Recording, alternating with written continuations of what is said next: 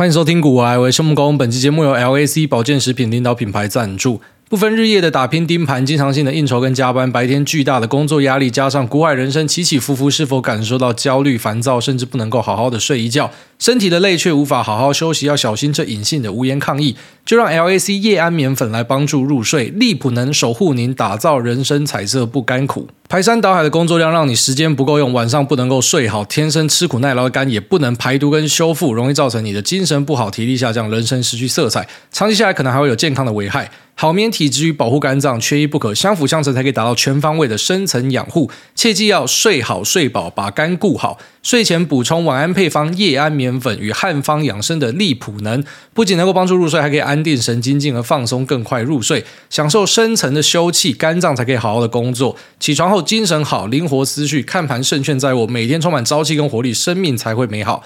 现在人因为生活忙碌，对体力跟精神都有高度的要求，所以很多人会选择补充保健食品。但市面上的商品琳琅满目，让很多人不知道该如何选择。长期吃药对身体又容易产生负担，所以很多人就转向保健食品来改善睡眠跟提升精神。强力推荐可以选择护肝增体力的利普能与一觉好眠的夜安眠，为您提早护肝，增强代谢功能，温润调理体质，带来好气色，由内而外全方位养护再现彩色人生。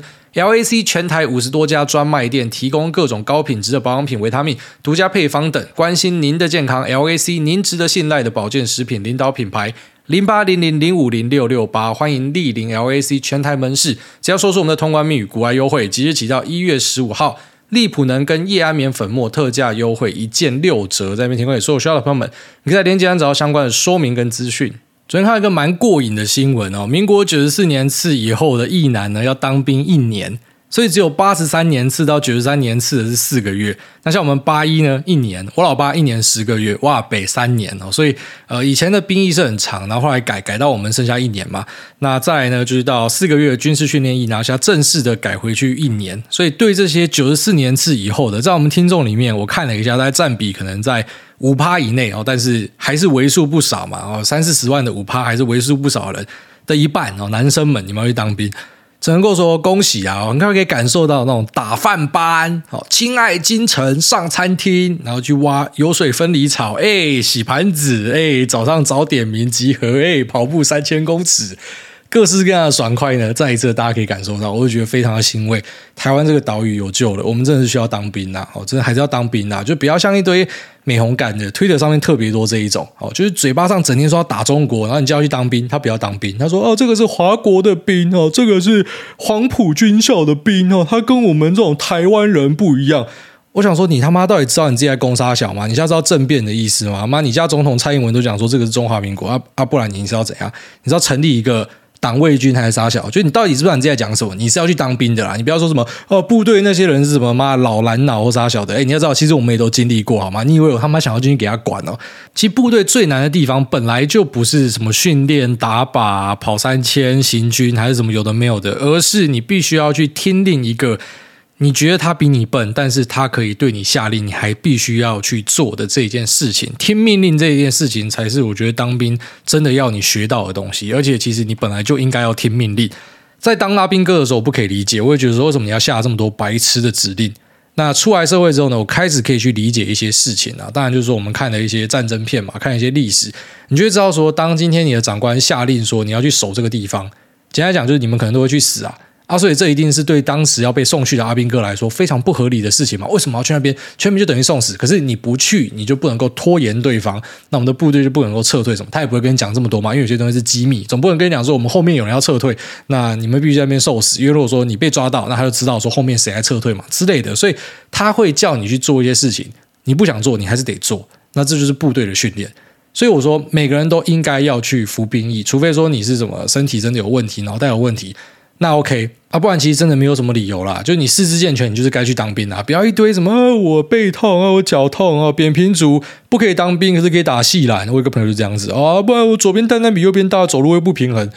没有什么理由可以不用当兵啦，或者说什么啊，政治立场不一样。我觉得部队里面有很多老蓝男，谁跟你讲的？又一堆老绿男啦。反正你就是进去，你就是要受管理啦。那基本上我觉得没有人想要被管，可是你就是必须要被管，因为这就是部队。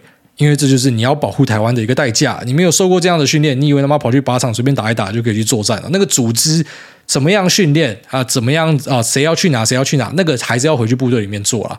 所以我觉得这是一个呃好事情哦。那其实，在阿兵哥当兵这件事情上面呢，我是抱持着一个完全的资格论，就是说今天有当过兵的人才有资格在那边喊打喊杀，除非你是女的，像我们家总统是女的，女的就算了，我们对女生充满无限的包容。男生啊，你要喊打喊杀的，你一定要当过兵。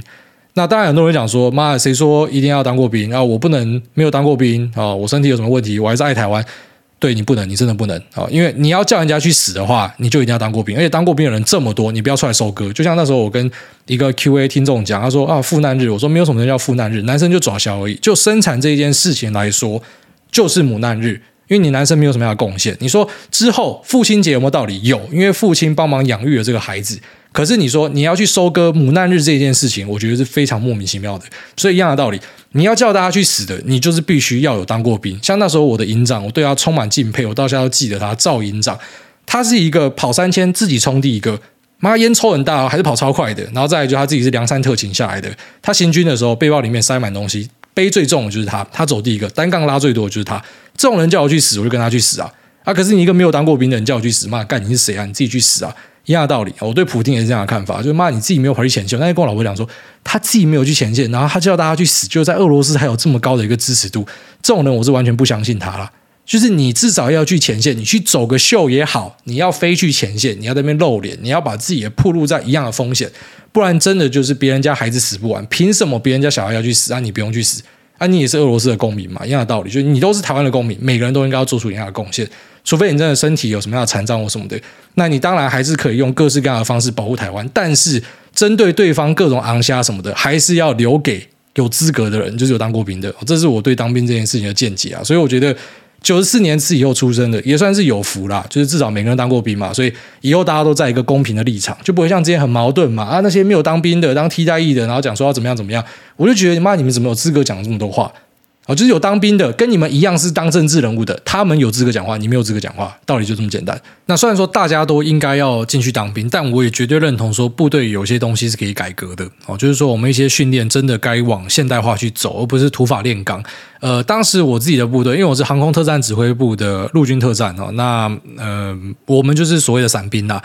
我们一开始会在大武营受训，现在大武营听说好像已经拆掉了。那受训完之后呢，就发到呃古关的特战营啊，或者说桃园龙潭特战营。那我是桃园龙潭特战营的。那当时在受训的时候呢，其实嗯、八卦是这样，然后当然我们也都是听说嘛。阿兵哥不会知道太多。我们有时候在部队里面会看到一些美语老师啊，会有美语老师在里面走来走去。那这些美语老师呢，呃，我觉得因为有他们在那边，所以大五营的氛围非常好。就大武营是一个，我觉得真的有很强烈军魂的地方，就在那边非常的热血哦。每天大家就上健身房，里面有一个健身房，然后有会员卡，会员卡还是伞兵的图样，非常酷。那大家都真的在做这种科学训练，不是什么土法炼钢，什么伏地挺身狂做还是啥小，就是用一些科学训练，然后让然后自己的肌肉可以增加一些爆发力或者肌耐力等等的。然后再来就是说，我们的伞兵训练也是非常专业的哦，真的是训练到后来是。反射动作就跳出飞机了。我自己是当伞兵的地位哦，就是说，呃，卡机门的那个机门打开，站在机门，其实真的是没有什么样的恐惧啊。上飞机的时候会怀疑说，为什么他妈搭 C 幺三栋，然后要。啊、呃，只搭半程就跳下去，为什么要来这个地方？为什么当时要自愿啊？但是最后面是觉得说，嗯，还要来这个地方哦，因为我的部队生涯真的是过得跟一般人不太一样。当然下部队大家都做各式各样的事务了嘛，我是在受训的这段时间是非常珍贵的。那其实我们的训练，我觉得比较洋派一点哦，跟那些美语老师在现场，我不知道有没有关系。他们没有直接带我们啊，但是可能跟教官们有互动，所以呃那边的训练是真的比较呃符合，就是我们一般可能电影会看到那个样子啊。但是下部队之后呢，就有时候会做一些土法炼钢的东西，然后花一堆时间在那边站哨啊、打扫啊什么的。就我觉得这个其实是蛮浪费大家精力的东西啊。但有些东西像举例来说站哨，它可能还是必要的，作战的时候就会有这样的一个需求。不过我觉得在人力上安排应该是有加强的空间。那特别是训练上，我觉得让大家多打一。点靶，然后可能多做一些现代化的肌肉训练，然后以及呃，可能多一点那种城市巷战或是特殊作战的训练。我觉得对很多阿兵哥来讲，大家也都会认同这样的观念。就其实当时我们大家都会讲嘛，你现在操我就算了，你整天叫我漆油漆，想要就不爽。啊，我自己是比较幸运的，我不用漆油漆，我是管营站，因为我一下部队之后被政战主任选走了。好，但是呢。呃，其实还是在部队里边过一个。就是你不管自己在那边干嘛的一个生活，就比别人爽一点啊！我有冷气吹啦，可是其实我们大家都在打杂啦，下部队都在打杂啦。那这个是比较可惜的地方哦。当然这样讲，可能有些人会觉得不满意啊。下部队一直吵妈，你就不是你，你不用当了，你那边讲风凉话。但我认为这还是正确的方向。就是如果说你再让我重来一次当年的话，我会选择这样的一条路，不然我们就不会自己自愿跑去伞兵了。那我们特战可能稍微好一点，就我们下部队除了打杂、搬库房之外，有时候也会训练啊，像行军训练啊，那或是机降、呃攀岩、绑绳结什么的，都还是有做到啊。有些营会有行军道啊，有些没有行军道，像我自己是没有行军道啊，但其他蛮多东西都有玩到了，所以也算是一个很不错的体验呐。那我自己对于部队的一个建言呐，就人微言轻嘛，就当时在节目里面随便讲一讲，妈的，赶快取消刺枪术。刺枪术真的是一个超级白痴的东西，甚至我坦白讲啊，那些还在鼓吹刺枪术，要查一下是不是共匪啊？太奇怪了，为什么要做刺枪术？比例原则，好，你说刺枪整齐划一，什么气刀体一致啊？这是训练我们的纪律啥小的？OK，好，可能我们就是一个礼拜训练里面半小时一小时去刺枪，没有问题。可是你花一堆时间在刺枪。然后再来就在新训的时候也在那边刺枪哦，还要办比赛或什么的，而这个是超奇怪的一件事情，因为等于你花很多时间训练一个在现代战争之中它的用量占比是比较小的东西。好，当然会有刺枪的一个场合嘛，但是这个几率应该是比较小的，大多数的时间可能是在射击啊、跑战术或什么的，所以应该是针对在现代战争里面比较常出现的一些场域，然后去做训练，而不是很土法炼钢去做一些上个时代的东西，然后觉得这是对的。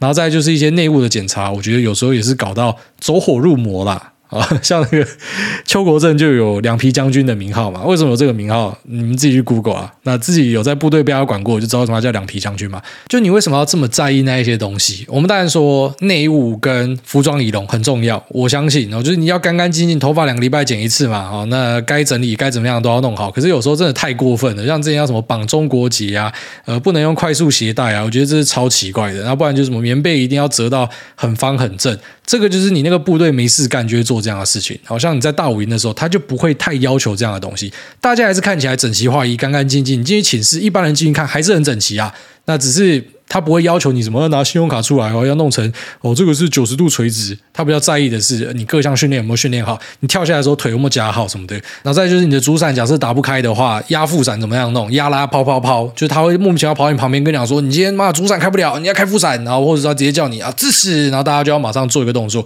就你训练这个，我觉得非常合理啊，只是。我们的部队花很多时间在做没有太有意义的东西哦，当然他们一定讲说这个也有用，我当然知道有用，只是我说比例原则啦，那个比例原则如果可以掌握好的话，应该是一个很不错的事情。好，大家跟大家分享一下部队生活，有空的话可以再多聊一下。有些人在 Q&A 有兴趣的话，妈部队真的太多东西可以讲了，只是我们这个不是军旅台啦，所以大概因为这个新闻跟大家聊一下而已。那因为二零二二年要过去了，所以我们今天这集呢，就来跟大家聊一下过去一年的复盘，然后自己的一些想法。那可能看下一集还是下下集，有空的话，假设没有什么特别的大事，就来聊一下对明年的展望。那虽然去年的展望，呃，我讲了之后呢，最后面是都没有发生哦，因为就进入一个熊市年嘛，基本上展望我们都是以正向的方式去看待，就是不太会跟你讲说啊，未来一定会跌或什么的，因为我们都知道一定会修正，只是什么时候会修正哦，这个也是我们从两年前节目一直跟大家讲的观念，就是你大概三年就会遇到一个修正啊，那只是这个修正是真的很大，我们今年遇到的修正是真的很大的一个修正，从二零二一年的年底一路跌跌到二零二三年，我直接拿。呃，纳斯达克一百当成是一个 benchmark，因为在美国这边，我全部都是以科技股为主，在台湾这边呢，会做族群，会做期货，做一些对冲策略什么的，因为这是我起家的地方，所以呃，benchmark 是以加权指数为主啦。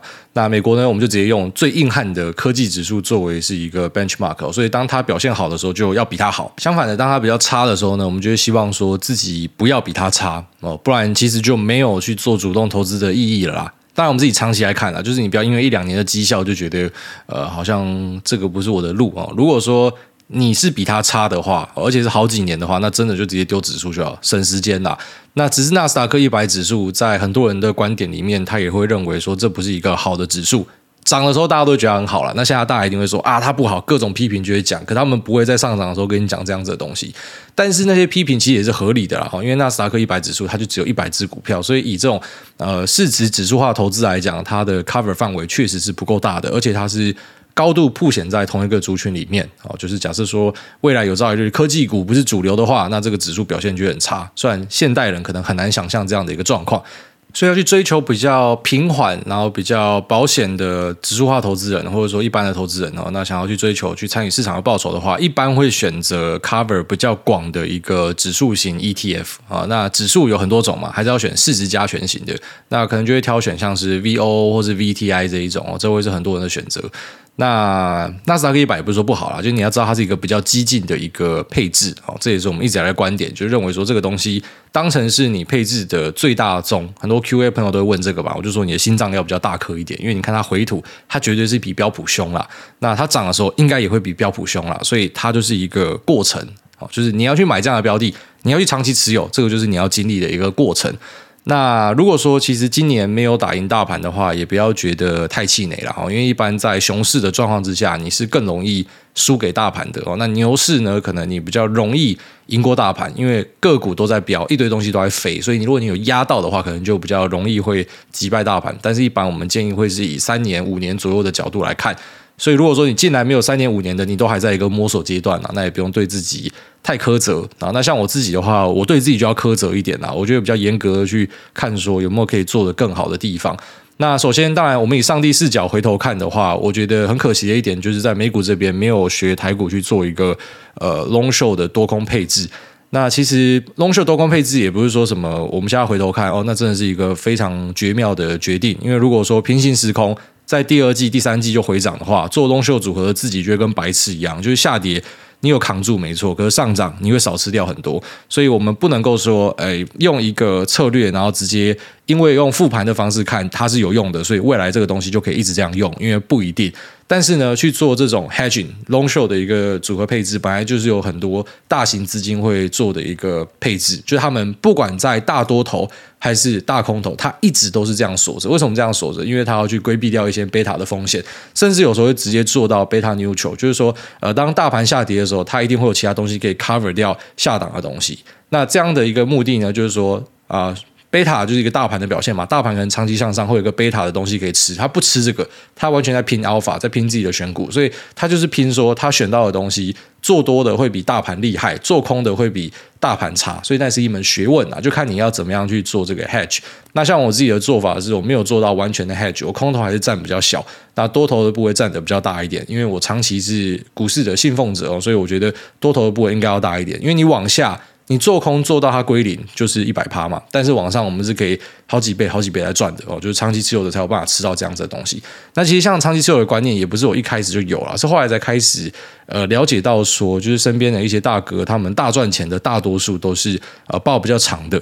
那所以抱比较长，就是说他去参与市场的整个波动。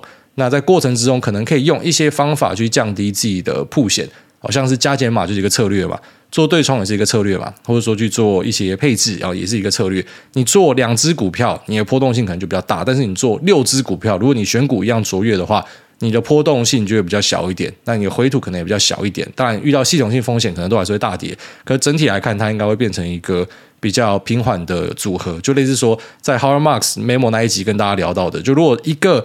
高收益债可能会爆炸嘛，但是我一堆高收益债，我的风险就会直接降低非常多，差不多是这样子一个概念。那针对加减码的资控方面，稍微跟大家聊一下，我觉得这也是很多人会在意，然后想知道的东西哦，就是说你会了这一套之后呢，比较不容易受伤啦，那不会有被抬出场的可能性哦，就这种机会会降到很低很低。那但相对的，就可能会花一些心思，那花心思下去呢，诶，有时候其实反而会变成。呃，居然说你本来可以赚到的，你会没有赚到，因为你在那边调节嘛。啊，假设市场就是出乎你的想象，一直涨，一直涨，那你就因为这样会少赚。但同时你也知道说，假设真的出了什么样的大事，那、你可能不会说赔到死掉。所以其实像我自己在呃我们同侪之间的表现呢，蛮常都是处于一个嗯，我自己自评啊，差不多中间偏上。最赚钱的时候绝对没有我，最赔钱的时候也不会有我。可是我就是不会死掉。那稍微分享一下我自己的一些做法，给大家参考看看。那首先呢，等你脱离小资之后呢，就是你可能有个几百之后，其实不太可能会整天空手啦，比较少见哦。当然还是有这样子的人，那比较少，就是我真的比较少听到说，嗯，整天空手，然后一下就满手什么的，那个都讲故事的比较多啦，胡乱仔、方糖精，然后一下满手，一下空手。上涨的时候嘛，满手多单；下跌的时候，哎，满手空单。呃，很简单啊，趋势下跌，我不当然会空单啊。哦，趋势上涨，我当然多单，就是嘛，讲起来超简单的。可实际上其实不是这样子啊。我觉得你开始有一定程度的部位之后呢，你不太会整天空手或者说满手。那这个原因就是因为说，你开始风险耐受度会降低，不像之前啊，想说。屁股就是白白的两片，死了算的。那现在已经没有办法死了算了，所以会更注意一些风险相关的议题哦。你会注意到说，开始跟你谈风险的时候，那个口袋应该是比较肥的。然后整天跟你讲说，我就是要暴赚、要狠赚的那个，可能就是呃还空空的。反正他就是赤脚嘛，他不怕别人哦。他想说，妈死了算了，干下去，呃，大不了人生重来之类的。所以那个观念上会差蛮多的。那开始进入配置阶段之后呢，好，这个资金控管就会变成一个很重要的课题。那简单来讲，就是会有一个持股的下限跟上限，一般都会这样设定。那这个每个人设定的标准可能不太一样。就我自己身边的朋友来看哦，波段单其实呃每个人的下限跟上限也都不太一样。大概讲一下笼统的范围，一般是落在五十到一百趴之间下限，那上限呢可能就是一百五到两百之间，很少听过会超过两百以上的。那为什么会有超过一百的部分呢？意思就是说，呃，一百二十趴等于说你一千万里面你可能借了两百万。而这借款可能是来自于期货的杠杆，或是融资、质押等等的，反正就是有两百万不是你自己的，你放大了部位，这就是一百二十趴的意思。所以当你接两百趴，就是说你的本金一千万，可是其实你在场内部位是两千万，那这个就代表说你是有个两百趴的杠杆。那这个总额计算的方式，我们都是以合约价值哦，所以不管你是拿股票还是股期，它的算法应该都是要一样的，就是不是说什么我今天打一口大台，我放二十万，所以等于我部位是二十万，不是，现在等于说你已经放大你的杠杆到你现在的部位就是两百多万，因为一口大台的合约价值是两百多万，所以假设你拿两百多万去打了十口大台，那等于说你现在在场上的部位是有两千多万。因为你吃一根跌停，你吃的损失是这两千多万的十趴，不是你保证金的十趴哦，所以大家应该明白我的意思。那一般我们就会用啊、这样的方式去算，说你下的部位是多少？那你是进多还是净空？哦，那假设说我的多单的部位现在是有两千万的话，那可能就可以用期货的部位去复制一个呃一千万的下档去锁。那这一千万呢，你不用真的放一千万进去，你就用保证金。所以期货拿来对冲的意思就是这样子。那一般来讲说，呃，上限为什么会压在两百趴？因为超过两百趴之后，其实就会把自己放在一些险境里面哦。这已经是有很多的测试、很多的数据都跟大家讲这个答案。那只是当然有时候就是，嗯、那种最不怕的其实就是出生之毒啦。然后像我自己曾经当过出生之毒，所以我非常了解。就是要不够懂事才不会害怕了，所以像是经历过今年的投资人，有一个比较幸运的部分，就是说这应该已经是毫无疑义啊，共识上在金融海啸以来最难的一年。所以在今年的投资人啊经历过之后呢，他们一定会对于风险有更深一层的认识。所以下一次有人讲说要 all in 成长股，还是说那杠杆要开到多大，要使用选择权去什么放大自己的获利什么的，你就会知道说靠背哦，那一跌可以跌一年的啦。所以不要整天想要去抄底或什么，就你在风控上。上的观念就会比一般人来得好很多，就是没有经历过今年的人这样子。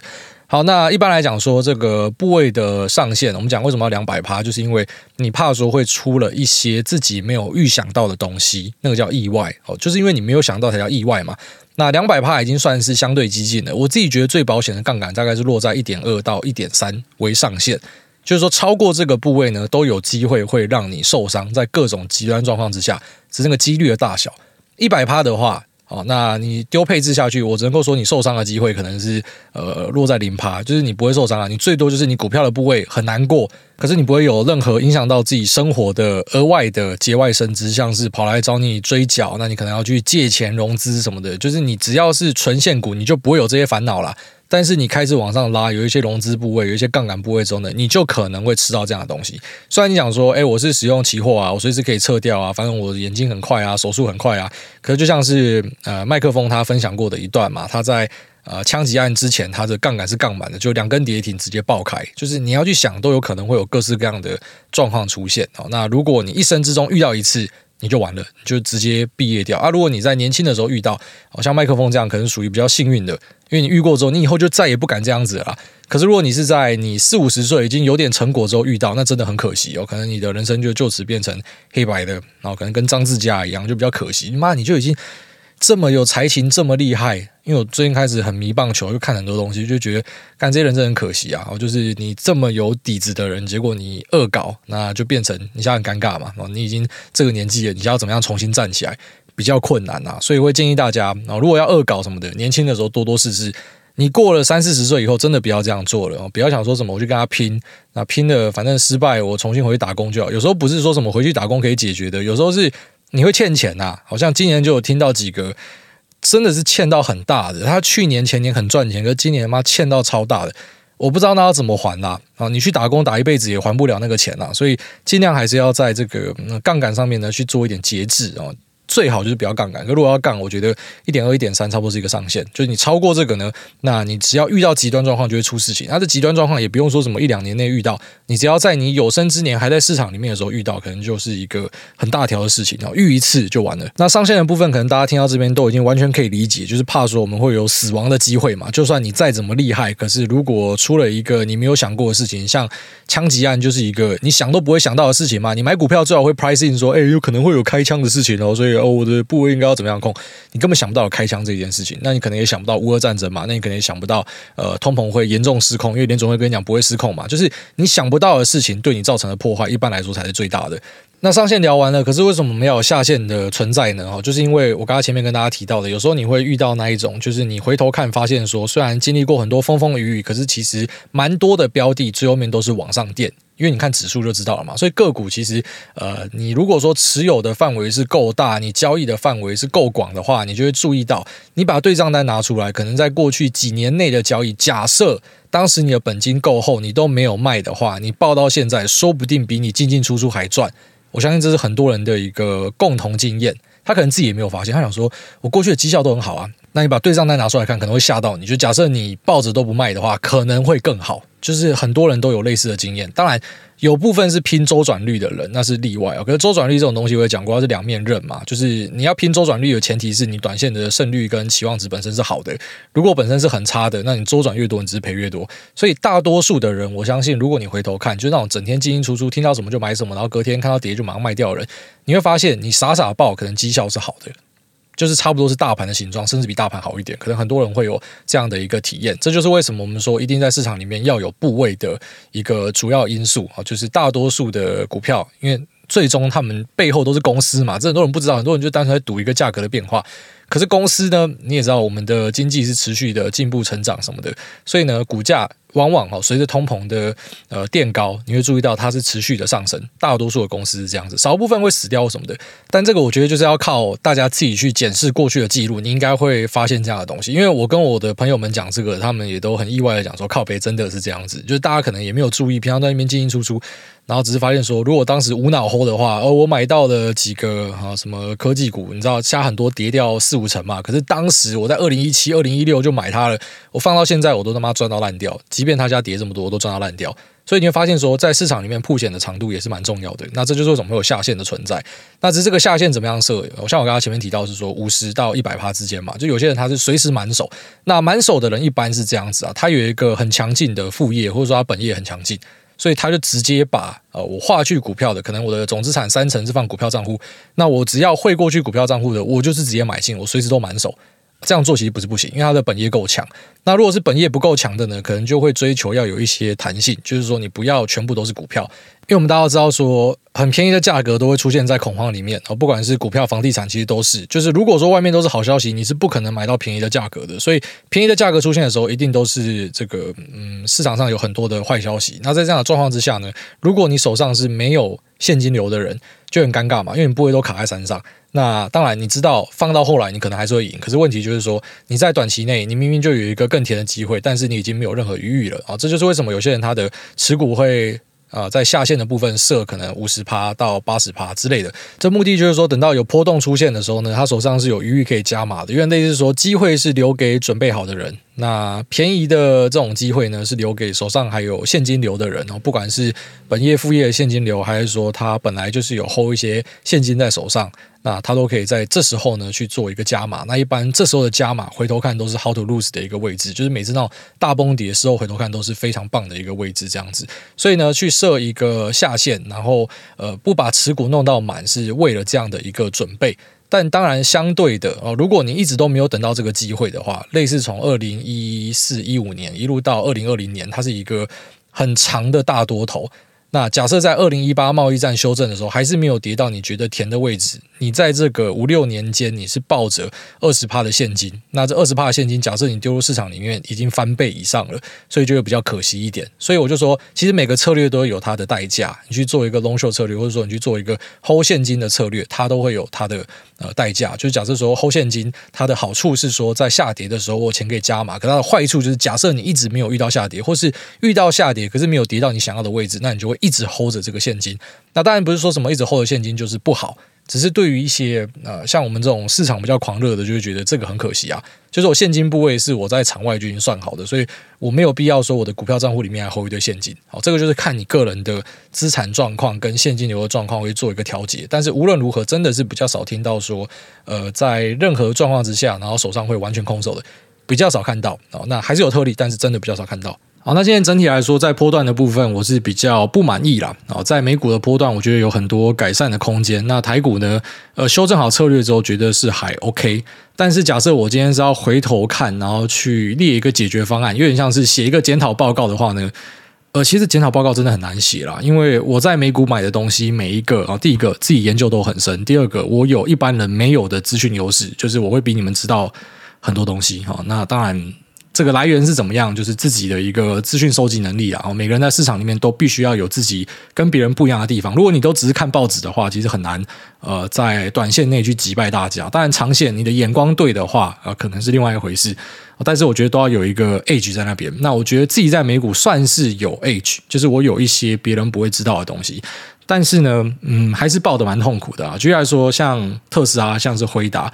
辉达那时候判断他就是讲说，他的 crypto hangover 在二零一八年发生过一次，所以今年应该不会因为 crypto 的问题造成太大的冲击。但是没有想到的是，那币圈的第二大交易所直接爆炸嘛，其实这对信心会有很大的冲击。那对于 Bitmain 就是比特大陆它的投片量什么，可能都会有影响。那对于辉达的显示卡未来的一个 projection，它到底可以出多少卡？这卡我们都知道了，好，心照不宣啊，一堆都是拿去挖矿了。所以少掉这些需求，币圈的呃这个信心崩毁之后呢，那这个需求还剩多少？这个可能是当时没有料到，因为想说在二零一八年黄仁勋就已经遇过一样的东西了，所以他应该有所准备。结果后来发现还是杀的措手不及啊。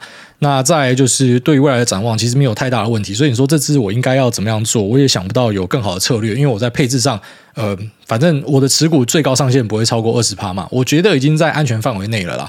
所以我倾向认为说，这就是一个市况不好的结果，就是刚好自己手上都科技股嘛，啊，科技股就他妈就重灾区，所以就只能够囤。那另外一个大持股特斯拉，呃，则是我们在特斯拉上面其实有很多。呃，领先大家的消息啊，就是说我可以知道很多东西。那当然，这个就是我们自己呃，除了你在网上做功课之外，你要认识一些人脉，然后你有办法去 check 到一些资讯，所以你知道。马斯克其实他的 projection 没有骗人，就从二零二零年一路到现在都是符合预期。然后未来的一两年，如果说经济没有进入一个全面大衰退的话，其实还是会持续的符合预期。那当然中间会有一些突发状况出现，像上一次的法说之后，我跟大家讲说第四季他是打算要冲一波呃销售量出来的。那本来也都在正轨上面，他们的上海也改成双班制什么的，但是你没有想到中国突然间呃直接做一个 惊世骇俗的。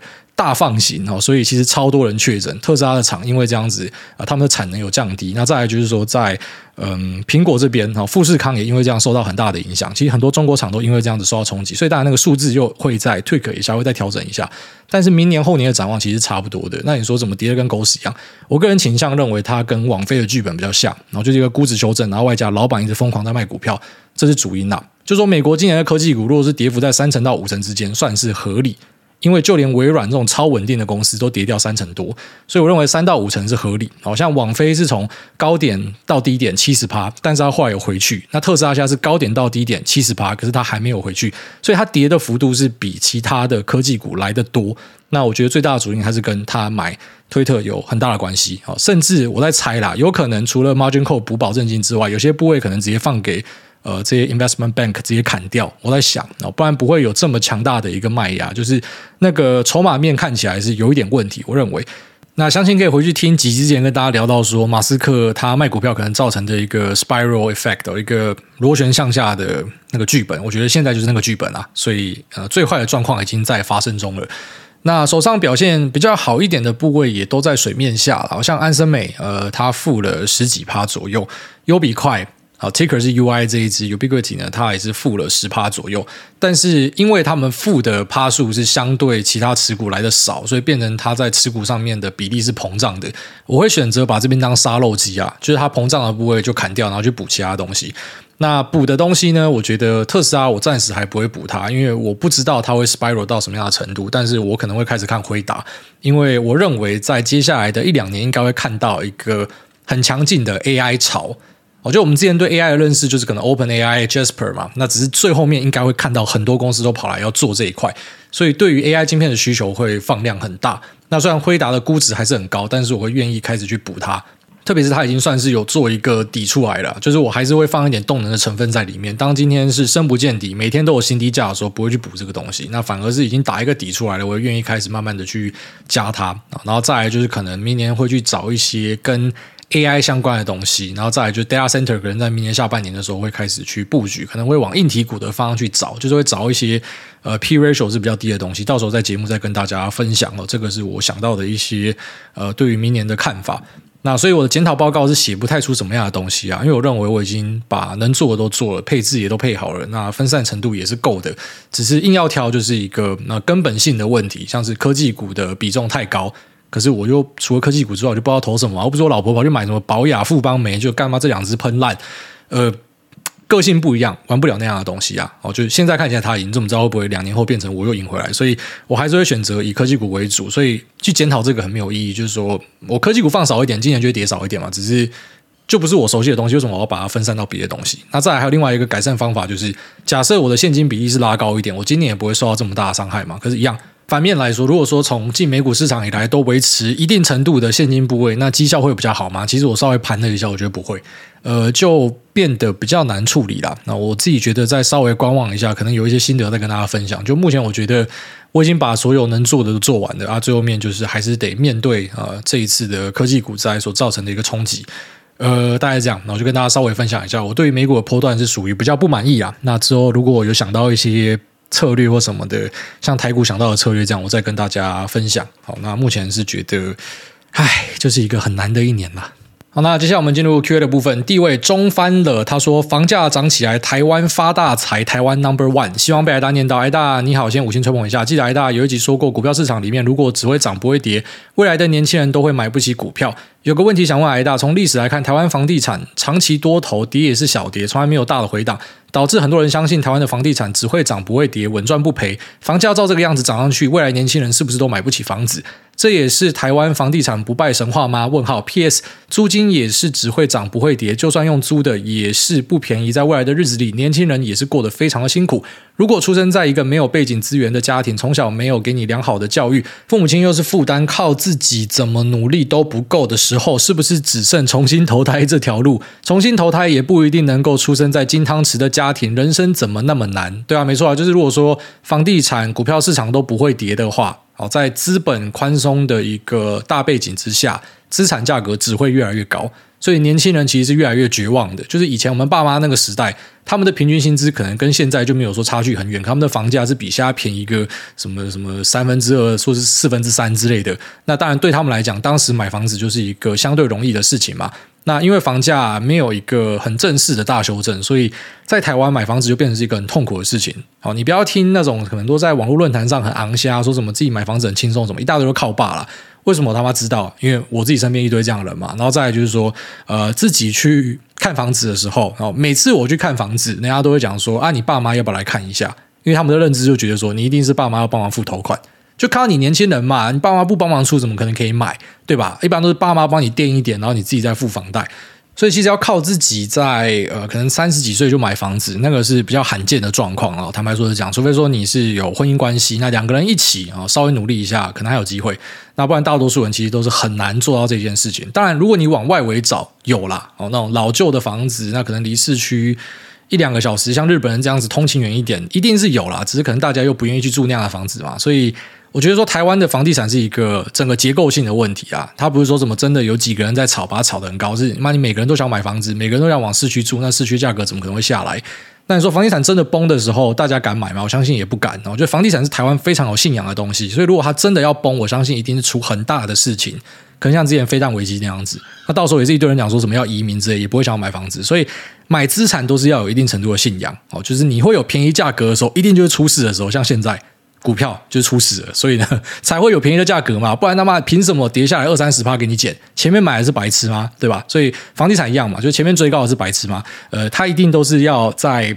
很极端的状况之下，出一些问题才会有便宜的价格会出现。那当然，现在政府可能就是用慢慢拆弹的方式，他不可能让它硬着陆了，因为太多钱绑在上面的。你说为什么一堆大集团下面有建商又有寿险？建商盖完之后自己的寿险买啊，寿险钱哪来的？你各位保护啊，那么喜欢缴保费，妈全部拿去买房子啊！这个寿险就台湾不动产最大买家之一啊啊！就是因为这样子，它一个循环供应链在那边，你说房价怎么样下来？很难呐啊！所以我觉得对于年轻人来讲是真的会比较辛苦啦。那当然，我是觉得一般人其实可以折中啦。好像我自己，我觉得我三十岁嘛，我应该算三十岁里面比较猛的啦，就我没有跟家里拿，我靠自己。可是像我去呃看台北市，我是买不下去啊。我有身边的朋友，那钱赚的比我少，这样骂，台北市把它捏下去，然后住一个比较小、比较鸟的公寓，他觉得这样舒服啊。我就觉得嘛，往外一点，住大一点的，我爽，都是可以取舍的啦。你今天再往更外面一点，一定还是买得到东西啊。其实蛮多人他。但你说台湾的房价畸形，这是一个事实啊。这另外一个事实是，很多年轻人怎么讲？因为社群媒体嘛，然后因为大家生活条件都改善，所以你也看不上那些你买得起的房子啊。你都会想要更好的房子。就像你问我说：“妈，可以住大直的豪宅，要不要住？”我也要住啊，只是我就拿不出那样的钱啊，或者说我就是不想付那样子的钱啊。那都是一个选择啦。就是说要买房一定是可以买的，只是呃，可能很多人就是不要他可以看到的东西，他觉得说啊，一些很漂亮的房子，他应该要便宜给你买。可是凭什么便宜给你买？除非出大事啊。所以我觉得这是一个很难解的问题啦。那如果说台湾的房地产真的出大事的话，我相信整个国家也会出大事，因为在里面叠的杠杆超多，房贷余额是越垫越高，所以它是一个比较困难的问题。那也不会到重新投胎啦。就如我所说，你要找一定都还找得到，只是那个东西是你不要的东西。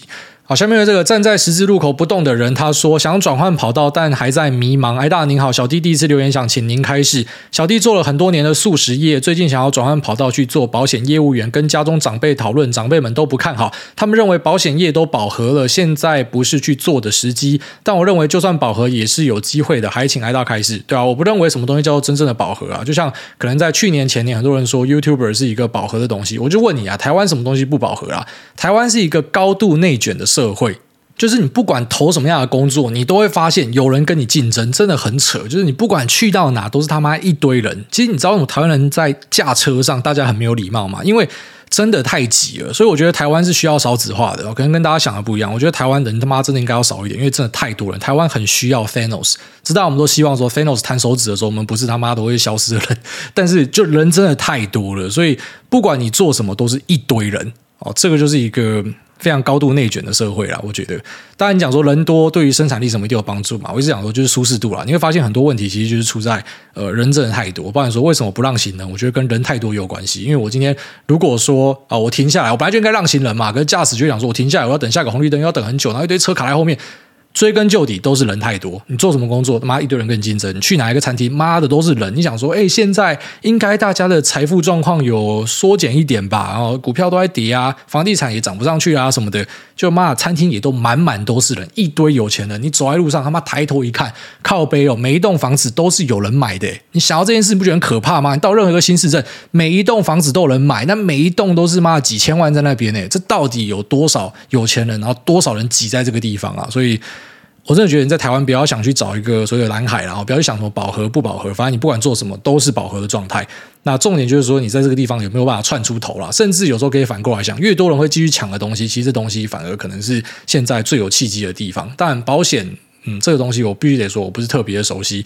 那我也觉得一线的保险人员可能在最后面会开始慢慢的降低，就跟呃可能理专一样啦。就是说他们的业绩应该都是缓慢的在往下哦，整体来说都是越来越竞争，那个毛利都是越来越少啊。但是呢，呃，有任何想要试的东西，我觉得都可以去试，然后不要担心说有很多人竞争，因为你不管去哪都一堆人在竞争。下面这个七七一二一一他说五星好评，潜水快三年第一次留言，哎，大家你好。三天前早上起床，发现自己的左耳耳鸣非常严重，当天就开始头晕狂吐。这个症状俗称突发性耳聋。如果有状况，记得赶快就医，千万不要错过黄金治疗期。小弟目前虽然还在治疗当中，但也不忘记用另外一个耳朵收听你的节目，陪伴我住院的日子，那获取一点点的人生动力和欢乐。祝诸位一家平安，身体健康。哦也祝这位七七一二一一哈，你的耳朵早一点康复。那也大家要稍微注意一下啊，你的耳朵假设突然间有这种呃头晕狂吐，然后耳鸣非常严重的状况，记得去找医生检查。下面的这个赵 C 他说，请译 Part Two。那艾大你好，听完 EP 三零五之后，赶紧来补留言。抱歉，第一次留言没有把背景资讯打清楚。目前有规划要在新庄副都心买两间房，总价八千万，所以希望扣掉房子三成头款和装潢费用后的七十趴资产挂号，大概一点一亿元，投入股市及房地产产生稳定金流来支付房贷以及日常的支出。剩下的三十趴挂号约五千万元，则选择较激进的操作，亦或是投资报酬率较高的标的，如本土创投或是私募股权基金等等。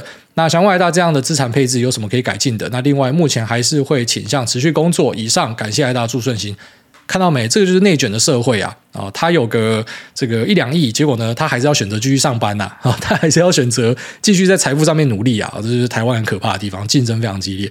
那一般来说啦，哈，就是说拿去投创投的钱不会花到这么大一块。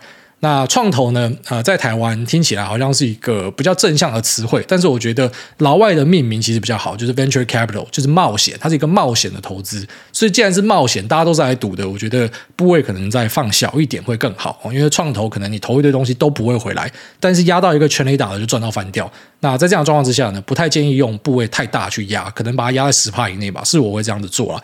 那再来就是前面要怎么样做都没有太大问题，因为你有一两亿，有一两亿在台湾已经基本上呃下辈子是不愁吃穿的哦，这个绝对是没有问题的。只要做适当的配置，像我们前面讲的那种保守型的，你就算买大盘而已啦，那傻傻放在那边，你光是股息就花不完了。然后大概这样子。下面为这个青天大老爷他说，没有人在乎你在乎的事，不想听祝贺文的北烂仔去旁边哄干。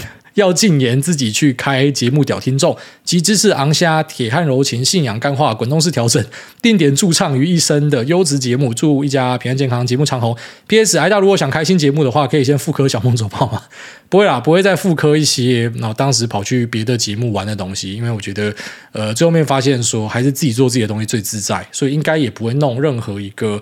呃，跟什么访问相关的东西，虽然有时候会有起心动念想说，哎，要做一下两人的东西，但最后发现说自己还是比较适合孤独一个人呐，所以大概这样。下面为这个即将成为魔法师的 Mars，他说第一次留言寻找留言密码，圣诞节那一集 Lonely Christmas 的吉他声听着就哭了，但同户的隔壁魔法师半夜两点打电动声音直穿我耳膜，冲去暴敲房门大喊都几点了，火球术声音可不可以小声一点？真心觉得这是合租的最基本尊重啊，操！